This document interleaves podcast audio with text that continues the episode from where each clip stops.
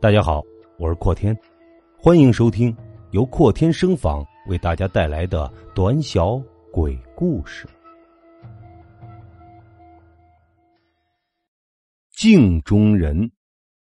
作者：钟国红。李一峰是一名在校的大学生，平时与同学相处的并不融洽，经常闹矛盾。他有一个爱好，就是爱照镜子，有点自恋，还特别的孤僻。这天夜里，宿舍空无一人，都出去玩了，只有他留了下来。这倒合他的胃口，索性一个人打开了电脑玩游戏消磨时间。时间就这样不知不觉的过去了，转眼就到了半夜，窗外都是一片漆黑。他也觉得有些疲惫，想上床睡觉，正好看见放在一旁的小镜子，就拿着照了起来。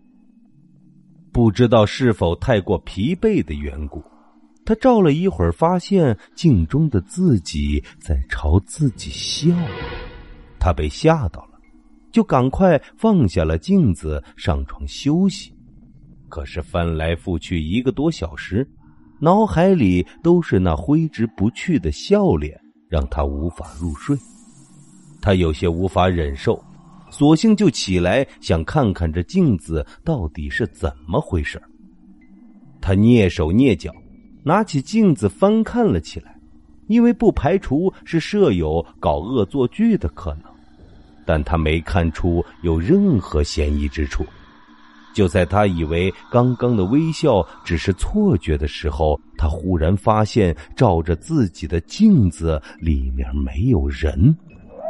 他又转了几下，以为是光线的问题，可没有丝毫的效果。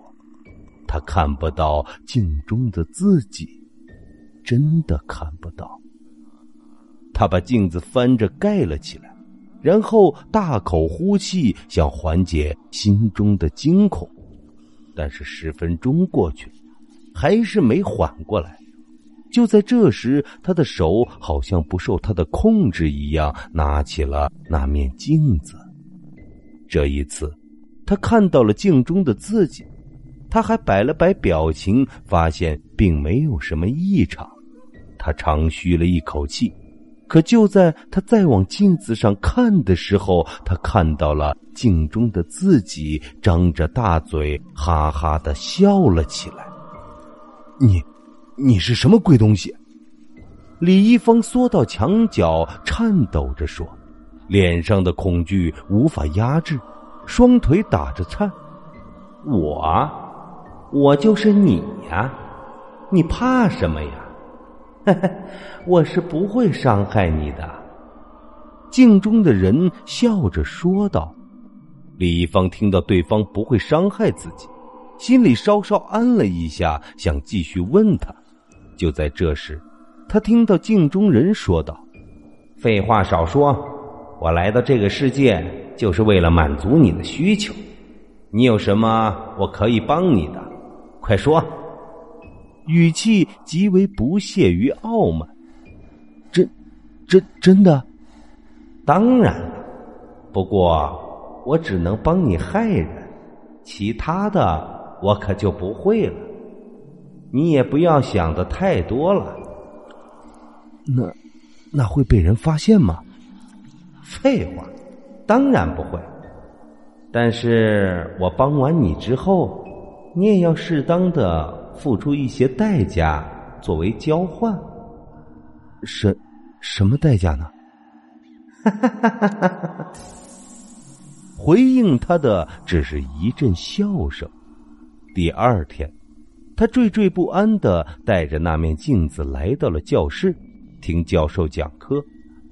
可听着听着，就和往常一样，眼睛开始恍惚起来，困得要命。刚想趴下睡一会儿，就听到身后传来一道女声：“同学，你带镜子了吗？我想借下，可以吗？”那是他梦寐以求的女神，没想到她居然会同自己打招呼。先是愣了一下，随后熟练的拿出了包里的镜子。就在他递过去的时候，他看到周围的一切都停止了。他伸手的僵硬动作表明这一切并不是幻觉。随后，一道熟悉的声音从镜中传来：“需要我杀了他吗？”李一方愣了一下，随后应道：“你你发什么疯啊？我怎么可能让你伤害我的女神呢？”哦，你确定不要？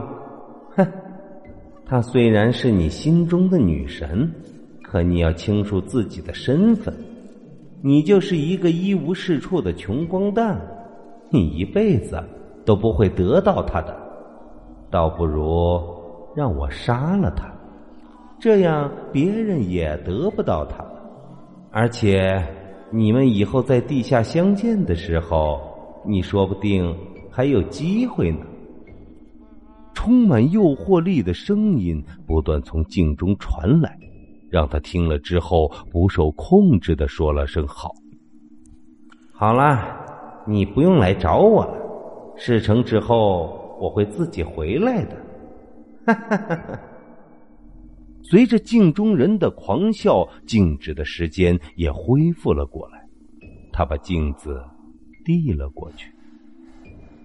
两天后的晚上，在焦急等待的李一峰在晚上回到宿舍的时候，在桌子上又见到了那面镜子。他先是感到惊讶，随后脸上的表情转化为不安。你不会真的杀了他吧？不然呢？你以为我在开玩笑吗？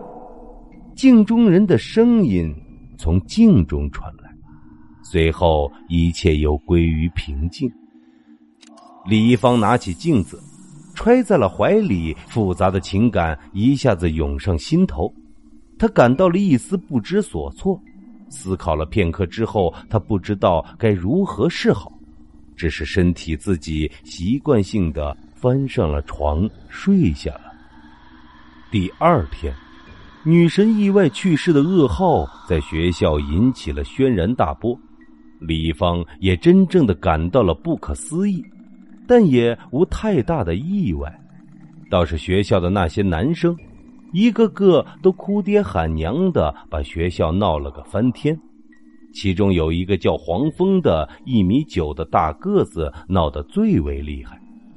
李一芳只是静静的待在教室，没有任何打算。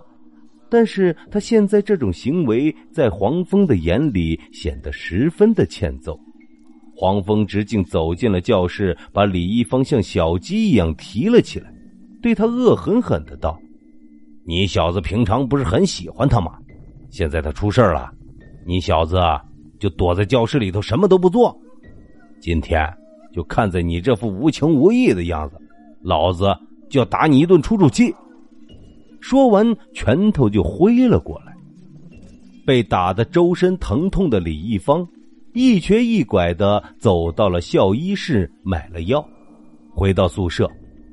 该死的，凭什么我就得被他欺负？我要报仇！李一方一拍桌子说道：“你想要报仇？哼，我帮你杀了他好不好啊？”镜中充满诱惑的声音突然再次传来，李峰先是一愣，随后暗道：“对呀，我还有他。”不出意外，三天后，李一峰一边把玩着手中的镜子，一边听着舍友说黄蜂意外去世的消息，心里有一股恶狠狠的念头涌了上来。既然杀一个是杀。杀两个也是杀，那么干脆就把得罪我的人全部干掉，反正也没人知道是我干的。人的恶念一旦无法抑制，那么就会迅速的膨胀，达到无法抑制的地步。五天过去了，学校里连续传来学生意外死亡的消息，他们无一例外都是得罪过李一方的。李芳此时对这些已经没有关心了，因为他在网吧一觉醒来后，看到镜中白发苍苍、皮肤褶皱、面如枯木的自己。一开始，他以为这是镜中人的恶作剧，但是当他拿另外一面镜子照的时候，他知道这是真的了。他摸着自己的头发，自己的脸，一道歇斯底里的叫声从他的口中发出：“啊，这是怎么回事？我怎么会变成这样？”但不知为何，此时的网吧空无一人。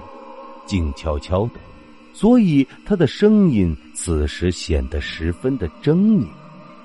这是代价，我帮你做事儿，你是需要付出代价的呀。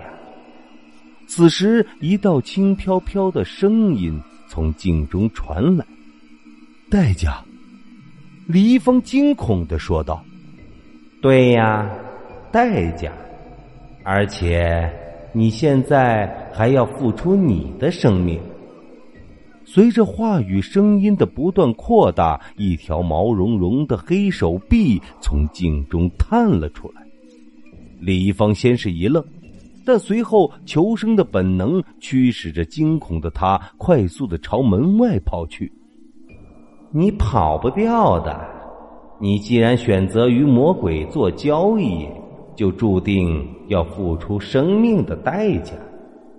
说话之间，那条手臂不成比例的开始延长，瞬间就把李易峰的大腿扯住，把他往镜中拖去。不管李易峰如何的挣扎，但都没有丝毫的用处。很快，他被镜中人的怪手拖了进去。此时。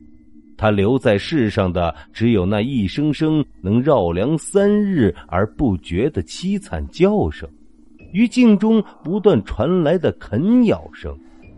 镜中李易峰的惨状，让任何人看了都会不寒而栗。